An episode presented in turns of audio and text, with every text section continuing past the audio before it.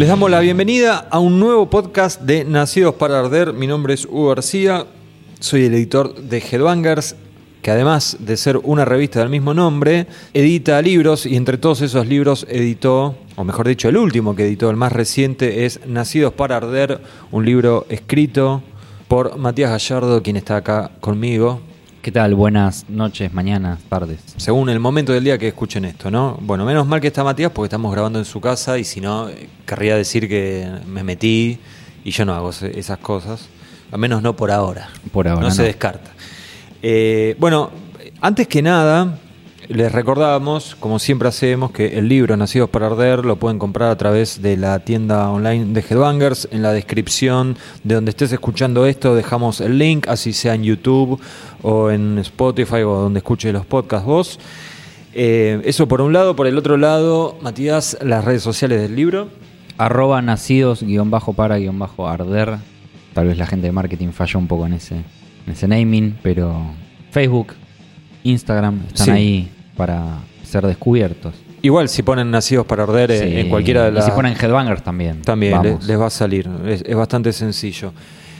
¿Qué más? Tenía otras cosas más para aclarar. Ah, una cosa, en el, en el capítulo anterior de Nacidos para Arder eh, habíamos mencionado que eh, dejábamos territorio noruego, ¿sí? y nos íbamos a ir a otros países de Europa, habíamos estado hablando de Mayhem, de Bark Vikernes y Bursum y también de Emperor, Emperor, sí. todas bandas noruegas, artistas noruegos, dijimos, bueno, acá se termina Noruega, hasta que Matías se dio cuenta que nos habíamos comido la curva, como se dice, y tenemos que seguir en Noruega porque, Porque es un lindo país. porque es un lindo país, porque tienen muy buen black metal y porque tienen una banda que se llama Dark Throne, formada por dos músicos y uno de ellos para colmo, como si no fuese eh, suficiente, digamos, toda la historia, toda la carrera, y todo el legado de Darkthrone, uno de sus músicos, Nocturno Oculto, guitarrista, bajista y cantante, Cantante.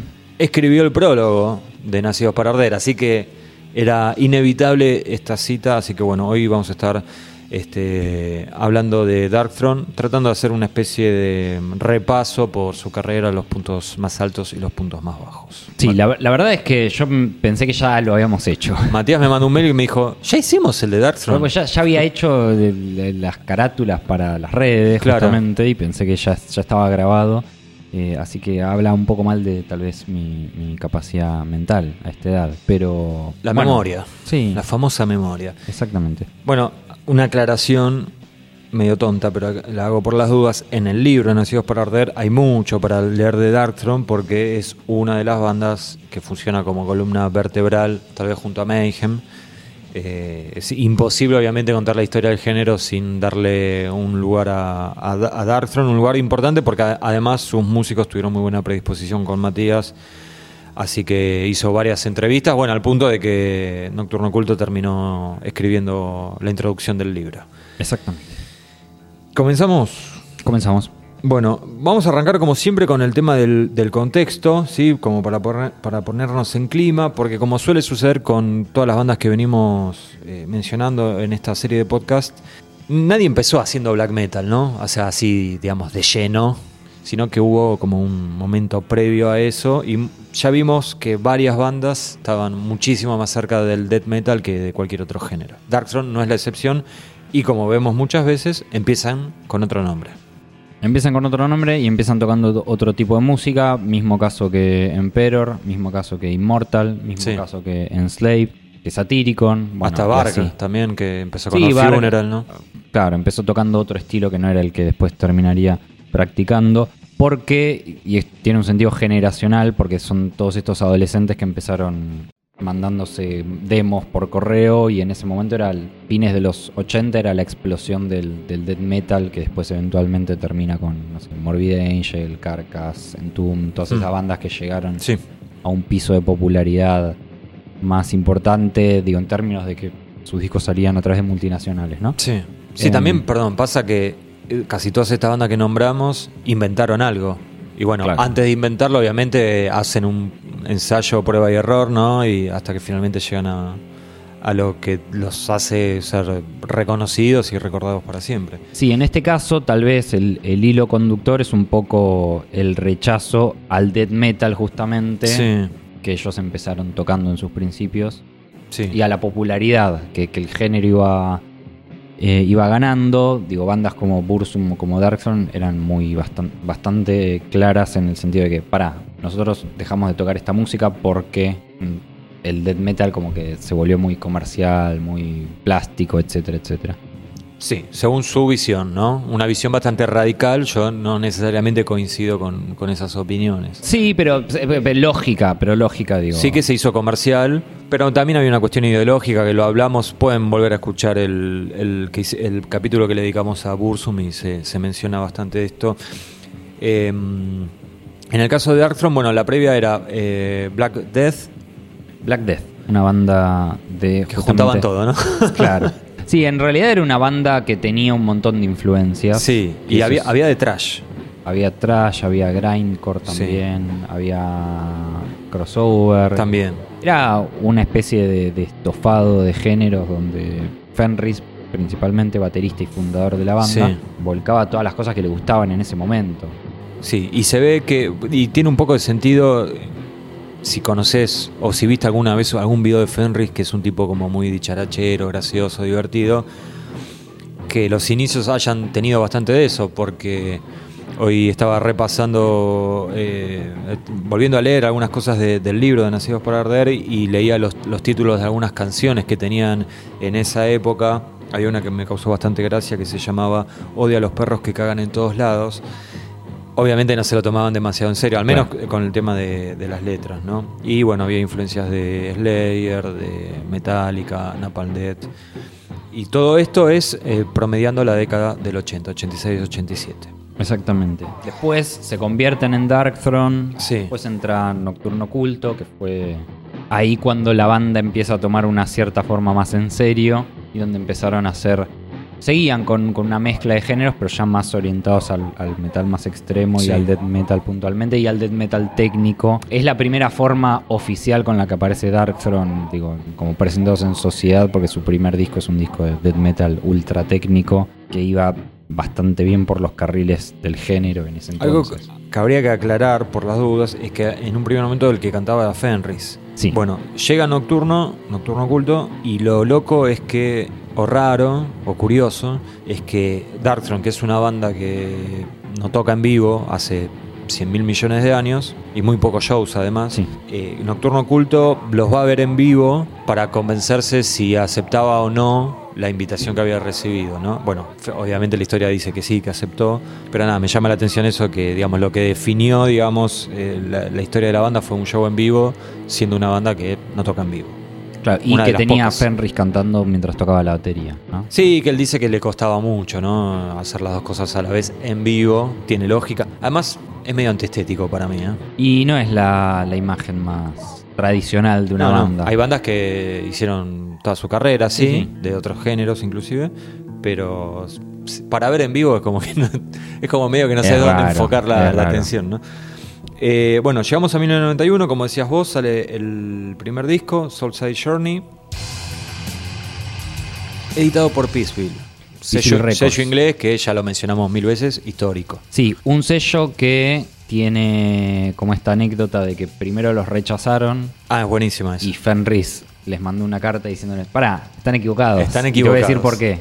Y les cayó bien eso, volvieron a escuchar el demo que les habían mandado, finalmente los, Lo firman. Lo ficharon, Sí, sí. claro. Y Menos sale, mal, ¿no? Porque los acompañó en todo el crecimiento, digamos. Y sí porque encontraron sin quererlo a la gallina de los huevos de oro, porque todo lo que vendría después, ¿no? Sí, sí, sí, obvio. Sí, un sello que, bueno, tuvo, tuvo una injerencia muy importante, creo que lo, lo habíamos dicho, con, con el Doom ese más pesado de Anatema, ¿no? Paradise Lost, Paradise Lost, My Dying Bride, esa... Sí, que pero también tenía ponerle a Autopsy, que era una influencia metal, muy marcada claro. de Dark Sí, en ese momento, y ellos querían estar en ese sello justamente por el sello de Autopsy.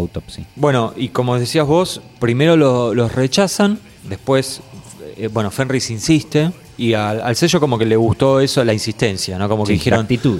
Claro, mira qué actitud que tienen, que nos mandan una carta desde Noruega diciendo ustedes están equivocados, nos tienen que contratar. La verdad que es gracioso, pero un poco marca el carácter de estos tipos y por qué también, eh, creo yo, ¿no? Se lograron destacar por sobre todo el mar de bandas que, que iba surgiendo. Todo esto está, está bastante detallado en el libro. Es importante también, eh, el, digamos, que, que mencionar que Darkthrone firma con el sello Peaceville porque era un hecho histórico. Era la primera vez que una banda noruega conseguía un sello fuera del país. Sí, estaba el ejemplo de, de Cadáver también. Si no fue un poquito antes, eh, fue un poquito después. Sí. Pero ahí la salvedad era que salían a través de Necrosis, que era un subsello de Earache, que Claro. lo manejaban los músicos de Carcass. Entonces no era muy serio tampoco. Claro. Acá estamos hablando de un sello icónico del metal. Sí, que estaba en, en pleno crecimiento y que empezaba a desarrollar justamente la carrera de todas estas bandas que veníamos mencionando antes. Ok, y para cerrar eh, la etapa de Soul Cell Journey, el disco lo produce ot- otro nombre icónico para el metal extremo, ¿no? Thomas Coxberg, mucho más relacionado con, con el death metal que con el, que con el black. Claro, de hecho cualquiera que escuche ese primer disco de Darkthrone podría pensar que es un disco del death metal sueco porque Sí, fue sí. grabado en el estudio Sunlight, que es el estudio emblemático de las bandas de death metal de Suecia. Eh, contó con la asistencia de los músicos de Entombed, que eran amigos de los músicos de Darkthrone. Y el sonido es más cercano a eso que a lo que después Darkthrone terminaría haciendo. Que es medio, medio paradójico porque ellos el estudio donde querían grabar era el estudio donde Mayhem grabó Death Crash y no lo podían pagar, pero sí podían pagar un estudio en Suecia, lo cual es medio extraño, ¿no? Porque tuvieron que viajar, Sí, sí. que están al lado, Está pero, cerca, sí. pero, pero sí tenían eh, el presupuesto solo para ir a Sunlight. Y eso, bueno, fue una de las cosas también que ellos terminan siempre como con esa espina de que no tenía el sonido que ellos le querían dar. Sobre todo Fenris, porque la batería terminó siendo una especie de engendro medio, Medio electrónico, Sí, sí. orgánico. Que nada, Fenris se encargó con los años de aclarar 50.000 veces. sí, sus contradicciones con, con ese disco. El disco sale en el año 91 y ese mismo año ellos se encontraban trabajando en un disco que es, es uno de esos discos perdidos de- del metal, ¿no? Que, que no sale, que se llamaba Goat Lord, en donde, según cuenta Fenris, eh, eh, estaban en su etapa en Justice for All, ¿no? Estaban como Claro. más técnico que nunca. Pero no sale por decisión de la banda. Claro, claro. Sí, sí, no lo terminan, digamos. O sea, paran como en un momento de. Claro, del- ya estaban bastante avanzados, de hecho Sí, el sí. disco salió después, primero en su formato instrumental y después en un momento también le agregaron unas voces y qué sé yo, pero dijeron no queremos hacer más esta música. Y ahí se vuelcan al black metal. Lo cual es increíble porque no es que, bueno, hicieron un disco de black metal más o menos. Terminan haciendo uno de los discos más emblemáticos del género, de toda la historia. Esto Porque en el año 1992, si no me falla la memoria, creo que es en febrero de ese año, el disco en realidad se había grabado en agosto del año 91. Estamos haciendo mención a A Blaze in the Northern Sky. Un disco que ellos también nunca lo vieron como 100% black metal y tiene un poco de sentido porque vendría a ser una especie de Frankenstein entre cosas que habían quedado de Goat Lord que Sí. les gustaban, canciones nuevas que empezaron a hacer. De hecho, ellos pensaban hacer un EP en, en- en un momento con las canciones Sí. nuevas que tenían, pero dijeron, bueno, no, trabajemos un poco más y tratemos de recauchutar estas canciones para hacer un disco full. Y así sale a Blazing the Northern Sky, que, que fue toda una revolución para el género. Sí, más adelante en este mismo podcast ya se imaginarán cuándo vamos a volver a, a Blaze, pero un, un par de cositas. El disco lo graban como trío, Claro. ¿sí? con Sephiroth. Porque, perdón, el Sí. bajista Doug Nielsen, cuando de- tuvieron este planteo de, che, dejemos de hacer death metal super técnico y volvamos a Motorhead, Bathory, Celtic Frost, él no estaba de acuerdo con eso, entonces se fue. Un visionario, not. Un visionario, sí. Este es el disco, hasta ya es- la portada también es icónica y, y- y también es curioso que el, el protagonista de la tapa es justamente el músico menos importante de la banda, ¿no? Claro, Porque era Se- Sephiroth, el guitarrista. Claro, que bueno, no, no iba a durar tanto. Una tapa rotada, ¿sí? O sea, no, la- la foto original no es como se ve en, el- en la, en la tapa. Y bueno, acá marcaba el debut de Nocturno Culto como cantante, lo cual hacía que Fenris esté muy ansioso por ver que, cuál era el resultado. El amigo Ted, tal es el nombre de Nocturno Oculto, no, no tenía experiencia, no, no, medio como que... No porque era una banda probar que, a ver qué pasaba. Claro, sí, era una... Fue un cambio como muy repentino también. La banda había dejado de tocar en vivo, ya habían decidido que no iban a tocar más en vivo. Sí, Y en el medio de todo ese cambio, esto, bueno, Nocturno Oculto lo dice en, en el libro que cuenta que no se ponía a practicar enfrente del espejo todos No, los días no, a ver qué onda. claro. Fue al estudio y salió lo que salió. Lo cual es bastante impresionante. Porque Es terrible, es terrible. Termina siendo uno de los cantantes icónicos del sí, género. sí, sí, es terrible. Obviamente lo escucha alguien que no, no está metido en el black metal y, y piensa que están matando un cerdo, pero eh, para el que tiene el oído acostumbrado, digamos, no, no- no se le puede hacer ningún tipo de crítica a, a la voz de Nocturno Oculto en esa época. Te iba a preguntar, porque hoy en día es bastante común que, digamos, haya, haya proyectos de estudio, ya hace un tiempo. Eh, en esta época, las bandas en general solían tocar, digamos, ¿no? Sí, estaba esa fantasía más de, de la Bueno, banda ¿no? del rock and roll. Sí, Sí. pero las bandas de black metal, bueno, creo que lo mencionamos cuando hablamos de Bathory también, que es un poco esto de estar más enfocados en grabar cosas y producir que en salir a girar, Sí. Porque les interesaba más la música y no tanto el... Bueno, Fer- Ferry siempre dijo que nunca disfrutó mucho los shows en vivo, él. Claro. Digo, como espectador. Sí, Entonces, sí, sí. Bueno, después, a, partir de acá, para mí Darktron, y no estoy diciendo ninguna genialidad ni nada raro, eh, empieza a sacar como mucho disco clásico, ¿no? O sea, digamos, eh, sería como la, la época clásica, lo, lo que viene a partir de- del año 92 es como la época clásica de Darktron. Claro, es el primero de, lo- de la trilogía. De la trilogía sagrada perfecta, o- claro. o, profana, mejor dicho, Exacto. de, de. Porque en 92 sale A Blaze, en 93 sale Under the Funeral Moon, donde la banda bueno, pierde un integrante y pasa a ser un dúo que básicamente es lo que tenemos hoy en día. Hasta ¿no? el día de hoy. Sí, Bueno, este disco sale en el 93, pero porque se demoró mucho la, la- la salida, pero Under en realidad... Moon, sí. Claro, Under the Funeral Moon. Pero que en, en realidad lo tenían hacía varios meses terminados y a Fenris le, le duele en el, en el alma. Es como una estaca en el corazón que ese disco haya salido en el 93. ¿Por qué, Matías? Porque le parecía que si el cambio hubiese, hu- hubiese sido mucho más abrupta la reacción, si en un año tenían esos dos discos en los que el estilo este se profundizaba. Bueno, de hecho es, es algo de lo que él siempre se queja en términos de, de- de la producción musical. Sí. Porque nada, hay agendas y los discos salen en determinadas fechas. Y Darkthrone es una banda que siempre tiene un disco listo y capaz que lo tienen un año y medio antes que Claro. salga. Por, por ejemplo, a mí me consta que el disco nuevo de Darkthrone ya está medio grabado y no va a salir hasta el año que viene. Bueno, pero hoy sabemos que hay mucho retraso con el tema de las fábricas de Sí, vinilo pero y digo, eso. él, él también como que en, en un momento decía que, él de- que los discos deberían considerarse creados cuando fueron grabados. Y no cuando son editados. Y no cuando sí, son editados. razón, sí. Sí, pero No, ¿cómo haces? el público que No, en definitiva claro. los reconoce, Pero- los reconoce a partir de que se editan. No, más vale, pero sí, obvio, obvio. Pero él, yo creo que, ah, o sea, se menciona esto primero que nada porque es un tipo que es medio un historiador de- del metal. Sí. Y porque él, yo creo que siempre le, le interesó y le sigue interesando mucho como analizar eh, las corrientes y, y- y quién hace algo diferente. Y él habrá sentido que si hubiera salido antes, también, eh, bueno, hubiera generado lo que dijiste, no hubiera generado más impacto porque hubiera, hubiera sido diferente. ¿Cómo podemos explicar, digamos, la diferencia entre Under the Funeral Moon y el anterior? En Under the Funeral Moon, la banda, bueno, hay algo que, tam- que, t- que también uno puede decir, bueno, ok, 92, 93, 94, tres discos, Sí. es un montón, como muy productivo, Sí. pero en- para ellos era mucho más vertiginoso eh, la sucesión de los hechos. De Porque no pasaba tanto tiempo entre cada, entre cada sesión de Claro, porque era composición. una evolución muy rápida, entonces Sí, estaban bastante encendidos.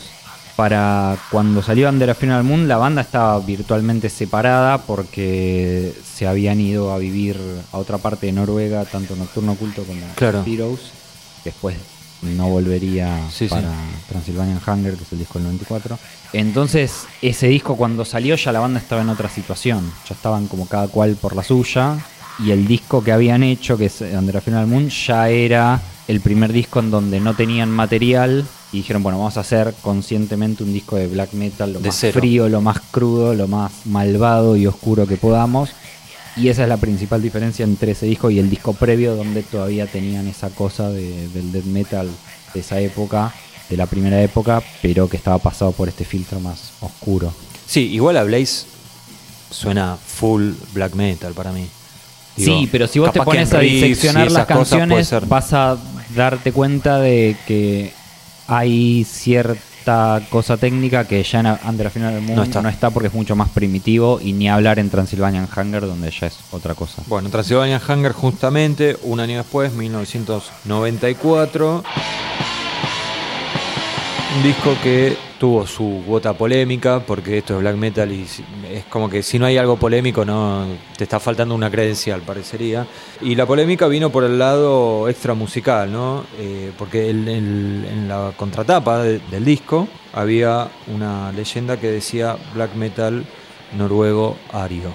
Obviamente esto no fue bien tomado y yo creo que tampoco ayudaba demasiado el hecho de que eh, Bark Vikernes había escrito varias letras del disco. Sí, a esa altura, 94, él ya estaba preso, Claro. entonces esa fue la explicación que dio Fenris al menos sobre la inclusión de Varg, porque era- ellos eran amigos, Sí. también eran amigos con Euronymous de Claro. Mayhem, que había sido asesinado por Varg Sí. un año antes.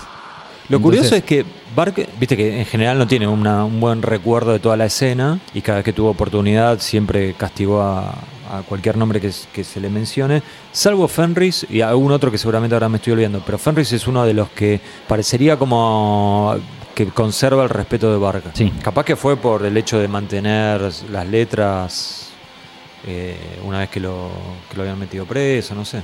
Sí, porque también Darkthrone o los músicos de Darkthrone nunca estuvieron metidos en ninguna actividad extracurricular, si se quiere, por la que un montón de otros terminaron o hablando con la policía o condenados. Entonces siempre se mantuvieron en la suya y cuando Sí, las papas quemaban, Sí, se callaron la boca, se mantu- o sea, como se mantuvieron leales a sus amigos, digamos. claro. Siguieron haciendo música, entonces no, no tenían como más interés que ese. Y ya eran pioneros. Digo, A Blazing the Northern Sky es uno de los. es el primer disco de black metal noruego oficial. Claro. Digo, porque salió antes que los discos de Mayhem, Sí. que el disco de Bursum, que el disco de Immortal. Que salieron ese año también esos discos. Entonces, ellos tenían no solo est- esta cuestión de, de- de- de que no les interesaba todo el lío, sino también ellos eran como los verdaderos, justamente, ¿no? True Norwegian Black Metal Claro. eran ellos. Sí, o sea, en- no sé, Dead Crash, eh, Dead Crash es, es anterior, Sí, pero estamos y no es lo que uno después entiende como Black claro, Metal noruego. o sea, estamos hablando del black metal 100% tal como se lo termina noruego, conociendo. noruego nivel terminó, digo, está expuesto hoy en día en la Biblioteca Nacional de Noruega como, Claro. un, como un Sí, sí, objeto sí. cultural relevante de los últimos 40 años. Sí, to- toda esta etapa de Transylvanian Hunger con Bark ya todo el tema de la quema de iglesias, los asesinatos y eso, a Fenris lo, lo puso un poco paranoico, ¿no? Que anda- andaba con bastante cuidado por, por la vida. Claro. Todo esto lo, lo pueden leer en el libro, es el, el capítulo número 6, gran capítulo. Eh, y además de, de, bueno, de la leyenda esta de black metal noruego ario, además de la polémica por la inclusión de las letras de Varg, hubo también un comunicado de prensa que en el libro hablan eh, la gente de Peaceville, hablan los músicos. Fue como una serie de desinteligencias y también el comunicado de prensa no fue el más feliz y las justificaciones de por qué habían escrito eso. eh, Era como que cada vez iba haciendo una bola de nieve. Pero no aclares que oscurece. Claro, exactamente. Y oscureció tanto que generó una tensión entre Peaceville y Darkthrone que terminó con, con la separación de, de las dos partes, digamos, ¿no? Claro, Transylvanian Hunger era, era el último disco que tenían por contrato y Peaceville dijo, bueno, mejor los dejo ir, que hagan lo que quieran, Sí, sí. donde quieran, porque el tema era que al tenerlos ellos, que eran de repente eran una banda súper exitosa para el sello, porque el género había explotado a nivel internacional, les ponía en peligro la distribución de un montón de otras bandas exitosas que tenía Peaceville por entonces, entonces no valía mucho la pena Claro. estar arriesgando las carreras de, de Anatema, My Dying Bride, Paradise Lost, que eran bandas que también empezaban, porque digo, principio de los 90, eh, a veces uno no hace como las conexiones entre géneros y parece que cada cosa funciona en su propia burbuja, pero a principios de los 90 estaban a- apareciendo todas estas bandas revolucionarias por debajo de las bandas más populares Sí, obvio. que son las que después terminan llevando esa década a, el género, el Sí, sí. sonido pesado a otro nivel. Eh, y bueno, eh, siguieron por caminos separados, Eh, lo cual es un poco una pena, ¿no? Porque era el sello que los había catapultado a... o más que catapultado, que los había acompañado y les había dado toda una plataforma para que desarrollen su arte con tres discos históricos. Y a partir de acá se nota un bajón. Sí, en la popularidad y se contrae la banda y se convierte en, en algo mucho más privado en el sentido de que dejan de hacer notas, salen por un sello que es Moonfog, que es el que era el sello que tenía el cantante de Satyricon Sátiro. Y no era algo también que tenía una distribución Muy grande, sí. amplia a nivel mundial y los, y los discos son cada vez más mala onda y si bien Panzerfaust a mí me parece que es espectacular, se puede empezar a es ese? notar 95. Ok. Seguían sacando medio Sí. un disco por año, pero se empieza a notar que la banda empieza a perder ese ímpetu de los que venía teniendo a principios de los 90 cuando explotaron, ¿no? Hasta que finalmente, como casi siempre suele suceder, vuelven a Peaceville, ya más grandes, más experimentados, más calmos, Más sabios. más sabios. Y en 2004 editan el regreso al sello, Sar- Sardonic Wrath. Y en 2006, dos años después, sale Cult is Alive. Y acá podríamos decir que empieza una nueva época para, para Darkthrone, ¿no? Como más alejado del nicho black metalero. Sí, o quizás reconectándose un poco con esas raíces de cuando eran Black Death y no había una etiqueta, sino que era un, esto un mix de un montón de sonidos, donde empiezan a recuperar cierta cosa más nostálgica, si Sí. se quiere, que va por el lado del crash, por el lado del punk. Siempre con esta, este sonido oscuro, pero que de- progresivamente con los años, hasta el día de hoy, veríamos que va mutando en un montón de, de- de cosas que van desde el heavy metal tradicional Sí. al doom, a la cosa más épica, eh, y no tanto el black metal de sus años dorados, digamos, que es un poco también ese ancla que a veces tienen eh, hasta el día de hoy, ¿no? Que uno sale un nuevo disco de Dark y dice, eh, ¿cómo no es Under a Funeral Moon? Claro, bueno, Ya está. sí, hace, hace 20 años. Claro, eh, sí, y de hecho yo creo que eso es opinión mía, no sé si vos coincidís. Digo, más allá de los cambios musicales, porque en, en los 90 hubiera sido inimaginable que Darkthrone saque un disco como The Underground Resistance, por Claro. ejemplo, ¿no? Muy buen disco, pero... o- o- Un disco con falsetes, nada que ver. Claro, no, no, mucho más cerca de Manila Road que de Mayhem. Claro. Este, todo entre comillas, ¿eh? Pero digo, más allá de todo ese cambio musical, a mí la sensación que me da es que también calculo que ayuda un poco el hecho de que Fenris empezó a ser eh, uno de los músicos que más entrevistas dio en los últimos 20 años y toda la exposición que tuvo en documentales y en, redes y todo eso, pero que además también hubo como, no sé si fue, no creo que haya sido a propósito, ni consciente, ni una estrategia de marketing, pero me parece que pasó que empezaron a mostrarse como músicos mucho más alejados de, lo, de lo que uno espera de un músico de, de black metal, entonces salieron de ese nicho y pasaron a ser patrimonio más del metal en general, siempre dentro de un culto, ¿no? Porque no es una banda, al- además al no, al no tocar en vivo, al no ser partícipe de festivales y esas cosas, nunca, nunca van a tener ese nivel de exposición. Pero dentro de lo posible, digamos, me parece que se alejó bastante Darkthrone de ser esa banda de las tapas blanco y negro y los tipos que no, no les veía las caras por el corpse paint y pasaron a ser como gente que de golpe los escuchabas opinando de bandas de trash o de metal en general o, o de doom o de lo que Sí, fuera. porque tomaron como la decisión consciente de que la banda no sea lo único que les sostiene las vidas. De hecho, ellos al día de hoy tienen sus trabajos de oficina, digamos, y la banda es como la otra actividad, ¿no? Lo, lo que hace después del trabajo. Y, y digo, viven parte. Yo creo que tienen la posibilidad de vivir de la banda si quisieran. Al no Y tocar en vivo. bien diría que sí, sí, porque digo, es una banda que al día de hoy sigue vendiendo discos. No, seguro, y merchandising y todo eso, seguro que deben vender un montón porque tienen un- una legión de seguidores. Por eso. Seguro. Pero Pero lo mantienen, lo mantienen más puro, me parece. Al, al- al no tener que hacer concesiones que las bandas tienen que hacer. Claro, bueno, exactamente. A eso iba. Eh, Ellos como que tomaron esa decisión de la banda, o sea, no vamos a dejar que otras cosas empiecen a afectar a la banda por el hecho de que la banda sea lo que me hace llegar a fin de mes. Entonces, Claro. a partir de, de esto, sobre todo de, de volver a Peaceville y ya más grandes y Sí. empezar a mostrarse Eh, y al estar más expuestos también por internet y qué sé yo, y con donde se empezó a ver que eran personajes más eh, pintorescos. Más pintorescos, claro, que tenían, que tenían como una química muy especial y, Fenris también eh, adoptó como esta especie de, este papel de, curador de las escenas y qué sé yo. O sea, se fueron separando del black metal al ver que la escena se convertía en una especie de lugar lleno de fotocopias de lo que ellos estaban haciendo en un año puntual y que nadie ofrecía nada nuevo. Entonces ellos como que lentamente se fueron alejando de eso, como se fueron alejando de un montón de cosas.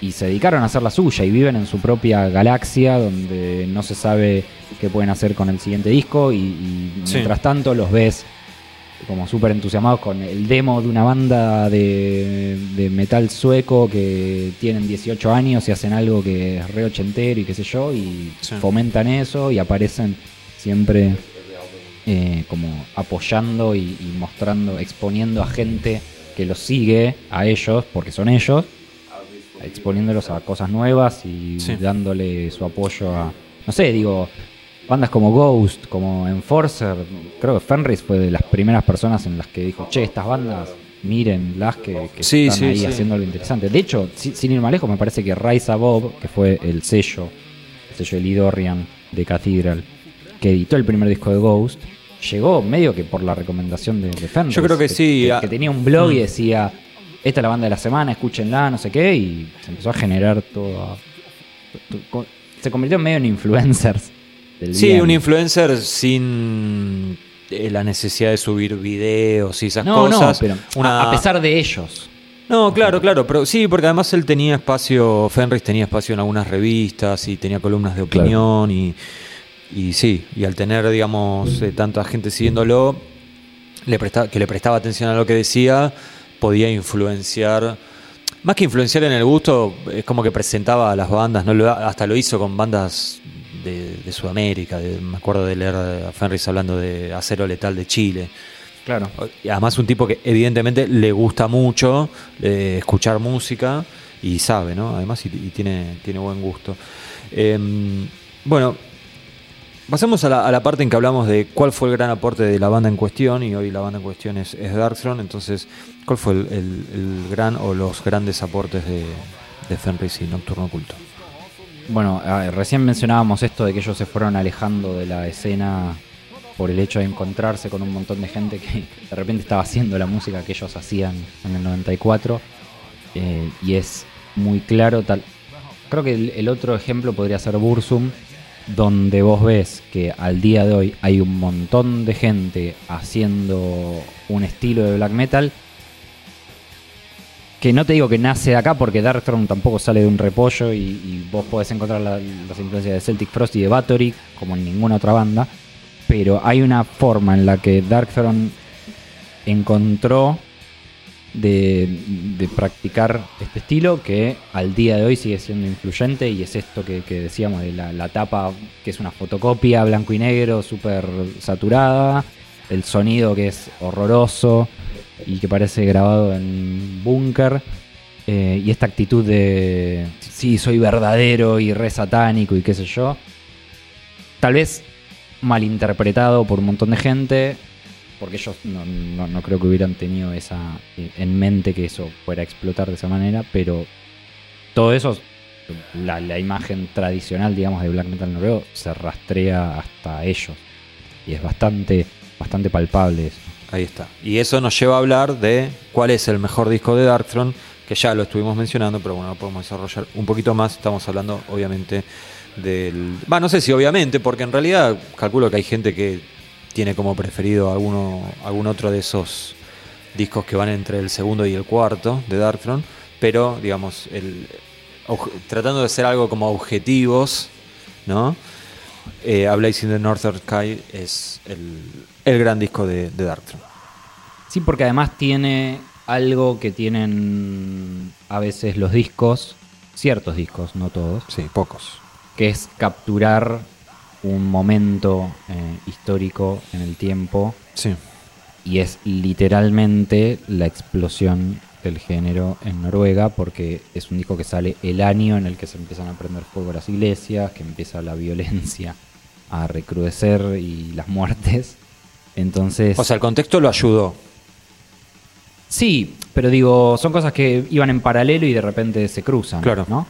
Y eso terminó siendo una de las tantas bandas sonoras de ese momento, al nivel, repito, que 30 años después, la sociedad noruega, que quiere, Sí. lo, lo tiene representado en una exposición permanente en la Sí. Biblioteca Nacional del país. Saben que hablamos también en términos muy de, de un país que es más, muy chico, es muy insular, entonces no, no tiene, no sé, no son 40 millones de personas las que viven en Noruega, pero significó lo suficiente para que hoy la sociedad, el Estado, si se quiere, Lo acepté. lo, lo acepte como, como, un, como una expresión cultural Sí, sí, sí. válida como Ibsen, no sé, como Munch, como, como Grieg, digo, como gente que, que en otras áreas del arte practicaba lo suyo y llevaron a, expusieron a Noruega ante el mundo. Bueno, ho- hoy gran parte de la sociedad noruega dejó de ver a estos discos y a esta gente como los adolescentes desquiciados que hacían locuras en los 90 y ahora son como artistas que representan cierta cosa del espíritu del Noruego. país. Sí, Sí, y, a- y algo curioso y pensaba de, de este disco es que hubo varias instancias en que, que te pueden llevar a pensar que A Blaze es como el disco que casi no fue, porque estuvo todo el tema de, del que iban a ser eh, Goat Lord. Claro. Si, hubiese si hubiesen terminado ese disco, a Blaze hubiera, hubiera sido completamente diferente porque no iba a tener alguno de esos riffs que se pasaron de, de un disco al otro, ¿no? Por otro lado, eh, el sello Peaceville no lo quería editar, ¿sí? Y le pedía, esto antes lo, mencionamos y yo te dije, mejor dejémoslo por el final, ahora lo podemos hablar. ¿Qué pasó? Pasó que el disco tenía un sonido tan radical, o mejor dicho, tan radicalmente diferente a todo, que eh, de, de Peaceville dijo, yo esto no lo edito. Y les pidió que lo remezclen. Claro, porque vos imaginate que tenés un sello, editas una banda que era una onda en tune, o sea, el sonido sueco, Sí, con sí. embarrado, más death metal, Sí, pedal voz. y de repente te llega a Blazing the Northern Sky. Tiene un poco de sentido que digas, ¿qué pasó acá? No, no, claro, claro. Digo, en una época donde no era que le mandabas un mail, che, ¿qué pasó con la mezcla? No sé qué. No tenía ni idea. Les llegó un disco un día al correo y acá está, es esto, sáquenlo. Con una, la, claro, la tapa con un tipo maquillado, tipo fantasma, que eso tampoco era algo que, que pasaba. Digo, a, a lo sumo sucedía en, era una foto medio de fanzine. Claro. No te encontrabas con esas cosas en, No, no, en algo- la industria. Sí, ¿no? sí, sí, algo que se fabricaba en, en can- en cantidad, ¿no? En miles. Claro. Bueno, entonces, tenemos. eh, eh, y, pero perdón, lo que pasa es que cuando le llega la, la mezcla esa, el sello dice: no, no, esto lo tienen que remezclar. La banda se planta y dice: no, no lo vamos a hacer. Y es más, amenazan a, mm, a Peaceville y les dice que si no lo van a editar así como está, se van a ir con su amigo Euronymous Claro. y van a sacar el disco por Dead Like, que andás a ver en qué terminaba eso, ¿no? También, Incomprobables, eh, no hay forma de, de- de imaginarse en qué podía terminar. Pero bueno, Pero, marca pero de hubiera vuelta- sido distinto, digo también. Hubiera No, sido distinto si lo, si lo mezclaban. Sí. Hubiera sido distinto si salía eh, Goat Lord. Y también hubiera sido distinto si finalmente lo sacaban como mini álbum, que era lo que querían ellos. También, claro. Entonces en son como un montón de variables que intentaron aparecer para que eh, A Blaze in the Northern Sky no salga como, como lo conocemos y finalmente triunfó el mal y salió así, digamos. Sí. Bueno, son un poco, creo que las historias de los discos clásicos tienen siempre como esa veces, especie sí, de, no de siempre, su- pero sí. sucesión medio mágica de hechos que hacen que realmente salga como tiene que Sí, pero la- en general lo que pasa es que suceden cosas que hace que el disco cambie y entonces sale como sale. Acá es como que aparecían cosas para que no salga y, y el, y el disco terminaba sobreponiéndose. Este, esto también está muy detallado en, en Nacidos para Arder, capítulo 5. Me anoto los capítulos así, el que lo tiene va directo ahí a buscarlo, por si no recuerda. Eh, así que bueno, este híbrido, digamos, de black y, y death metal, con más black que death para mí, bastante más black. Sí. este, bueno, es el- la, la mejor hora de, de Darkthrone. Sí, es un poco el disco con el que podés empezar a escuchar a la banda si tal vez no estás tan familiarizado con el género y querés saber de qué se trata sin terminar ¿no? en Transylvanian Hunger, que puede ser un poco más desafiante. Igual es desafiante, ¿eh?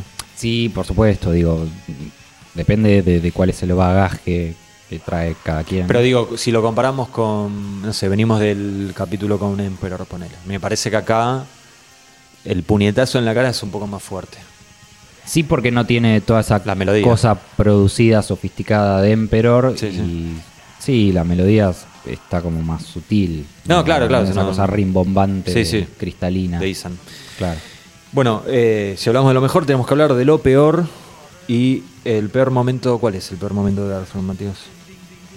Yo elegí Plague Builder, que es un poco uno de estos últimos discos con Moonfog.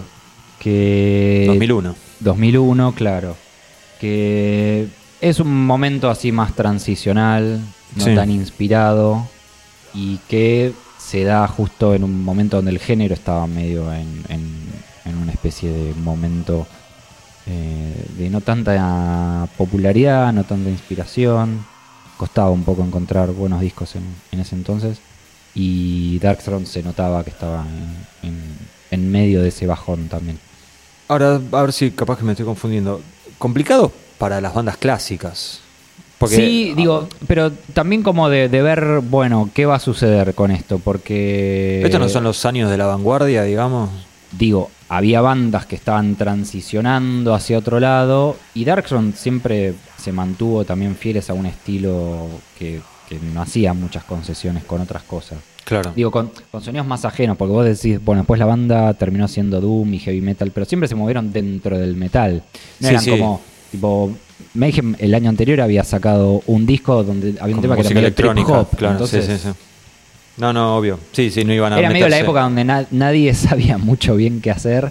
No, claro. Eh, Pero esos años dejaron eh, discos inter- muy interesantes. Sí, por Lo supuesto. que pasa que es un contexto muy desfavorable para Darkthrone. Claro, sí, sí, si los ves como los que se quedaron hasta el final de la fiesta Sí. y se habían ido todos y les prendieron las luces, y empezaron a limpiar mientras ellos Claro. seguían haciendo algo que el resto como que ya no le Había abandonado, claro, claro. Sí, sí. Sí, sí, o sea, satírico en esta época eh, ya estaba en otra. Bueno, eh, los años de Matrix, podríamos decir también, ¿no? De- Claro, un poco eso. Claro. Sí. Bueno, Bur- Burzum se ha convertido en una banda ambient, nada que ver, digo, Sí, ya sí, ni, sí. ni con, con el estilo. un poco no le quedó otra también, bueno, ¿no? No a seamos la malos. fuerza, pero, pero sí. Eh, bueno, y siempre elegimos la figura. Acá tenemos solo dos posibles eh, músicos. Son los dos, los dos a la final, pero Claro, yo, vamos a decir la verdad. Acá en nuestra hoja de ruta, Matías eligió como la figura a Fenris. tendría que haber elegido al que me escribió el prólogo. Y ¿no? sí, Pero que no se entere, no le cuenten. Pero yo lo que te quería preguntar era, ¿qué, o sea, dejemos de lado todo lo extra musical, dejemos de lado eh, esta, eh, lo que decíamos antes, la figura de Fenris, el personaje histriónico, gracioso, que hace 100 millones de entrevistas por año, de- Sí. con, con- con un nivel de energía muy alto además. Eh, todos los chistes, todos los memes, todas las fotos, eh, las recomendaciones musicales, el Fenris influencer, el Fenris que aparece en los documentales. Dejemos de lado todo eso. Vamos a la música. Sí. ¿Qué tan adelante está Fenris de Nocturno Oculto? ¿Adelante en qué sentido? Digo, de ¿por qué lo elegiríamos musical- a él? Claro. Y primero porque es el un poco el creador de la banda Sí. y el que siempre mantuvo la visión y el timón Sí. de la banda, si bien después se termina convirtiendo en esta especie de matrimonio extraño entre ellos dos. Eh, digo, no sé, Transylvanian Hunger es un disco que él, que Fenris lo hizo por su cuenta. Sí. O sea, hizo el disco, lo grabó y le mandó a Nocturno Oculto las pistas. Digo, che, ¿querés cantar? claro. Y ahí se sumó. Pero digo, más allá Porque de ahí eso, era cuando estaban distanciados. Cuando claro, vivi- geográficamente. vivían, claro, sí. Em, entonces siempre tuvo una visión bastante clara de qué era lo que quería para la banda Sí. y cuál era el sonido que quería explorar. Y él como músico, digo, mega talentoso también, porque digo, es un baterista súper capaz que después, si se quiere, se tiró a menos o no le interesó tanto progresar en el sentido de, ¿A la Lars? del talento. No, a la Lars porque Lars me parece que es a pesar suyo, Sí. quizás. Y a Fenris simplemente no, no le interesaba, le interesaba tocar algo más parecido a Motorhead Claro. que a Watchtower, ponele. Sí. Pero está demostrado eh, que lo hace y lo hace muy bien. Sí. Eh, y más allá de eso, toca la guitarra, toca el bajo, canta, compone, escribe letras, entonces es un hombre orquesta y digo, al día de hoy, no sé, esto ya es una opinión personal, pero me parece que Darkthrone sigue en, en un buen nivel compositivo y es interesante y siempre que sacan un disco nuevo lo espero, etcétera, etcétera, etcétera. Y todo eso tiene que ver con que él es el corazón de esa banda. Sí, y algo interesante de la banda es que medio que no sabes para dónde va a ir cada disco. Y eso está No, bueno. eso está bueno, sí. Eso está bueno porque para una banda con tanta trayectoria, con tantos discos editados, porque siempre fueron muy prolíficos, me parece que es muy destacable, ¿no? Eh, que genere expectativa entre su base de fanáticos de decir, bueno, no sé si el próximo va a ser más Doom, va a ser más rápido, si hay un regreso a las raíces, o qué sé yo, o un mix de todo, o, o vuelven a Manila Road, qué sé yo, puede, puede pasar de todo, ¿no? Más Doom, Sí, que o son sea, todas cosas que pasaron en los últimos años. sí, que también, no sé, eh, quién es. Incluso el audio cambia mucho. Claro, sí, pero digo, aquellos que tal vez le soltaron la mano en algún Sí. momento a la banda por esto de o porque se volvieron medio un meme o no sé qué, eh, te pueden decir que, que están como en una especie de viaje de nostalgia donde vuelven a las cosas que los hicieron felices de chicos y qué sé yo y Sí. no están preocupados por... Inventar algo nuevo, decís. Sí, bueno, pero ya está, ya, Y lo, ya después- lo hicieron y lo hicieron, digo, incluso yendo como para atrás también, porque no era que, que- No, claro. lo que hicieron era bajo un ovni del cielo, era volver a esas raíces y están siempre como, como hurgando en eso y volviendo un poco a sus comienzos y rescatando cosas que, digo, hoy, a mí, o sea, yo le encuentro valor a eso en el sentido de que hoy, en general, en el heavy metal y en el heavy metal extremo, hay un cierto estándar de cosas que son muy artificiales, muy plásticas, muy desinfectadas, muy quirúrgicas, donde no hay nadie graba en cinta, nadie graba en vivo, nadie hace una toma de las canciones y ya. Entonces es una cosa muy artesanal donde esto, una especie de resistencia underground Sí. de cómo eran las cosas, tal vez si se quiere con una mirada un poco nostálgica conservadora, pero que lo hacen, digo, con, con el corazón, ¿no? Con, con sinceridad. Yo- yo- son dos músicos que hacen la música que les gusta y ya. Eso está clarísimo, que no hay ningún interés que vaya más allá de Lo la... hacen por amor al arte, Seguro. no viven de eso. No, no, Entonces, eso, eso, el, que, el que duda de eso, no, no, tiene sentido. Bueno, y para cerrar, Matías, creo que va a ser un poco reiterativo, ¿no? Hablar de la influencia, el, el legado de, de, de Darkthrone, pero Sí. como, como para ponerle el monio a este, a este podcast que podemos destacar. Sí, es un poco que cualquier banda que se diga como verdadera, Sí. genuina, black metal en la vena noruega y qué sé yo, le debe a Darkthrone un montón de cosas. El sonido, la imagen, de- los artes de tapa, Hmm. todo. Bien.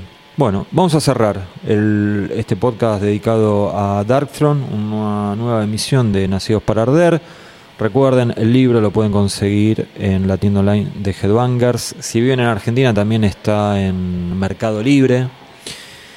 Pueden conseguir también discos de Darkthrone. Discos de Darkthrone hay, hay.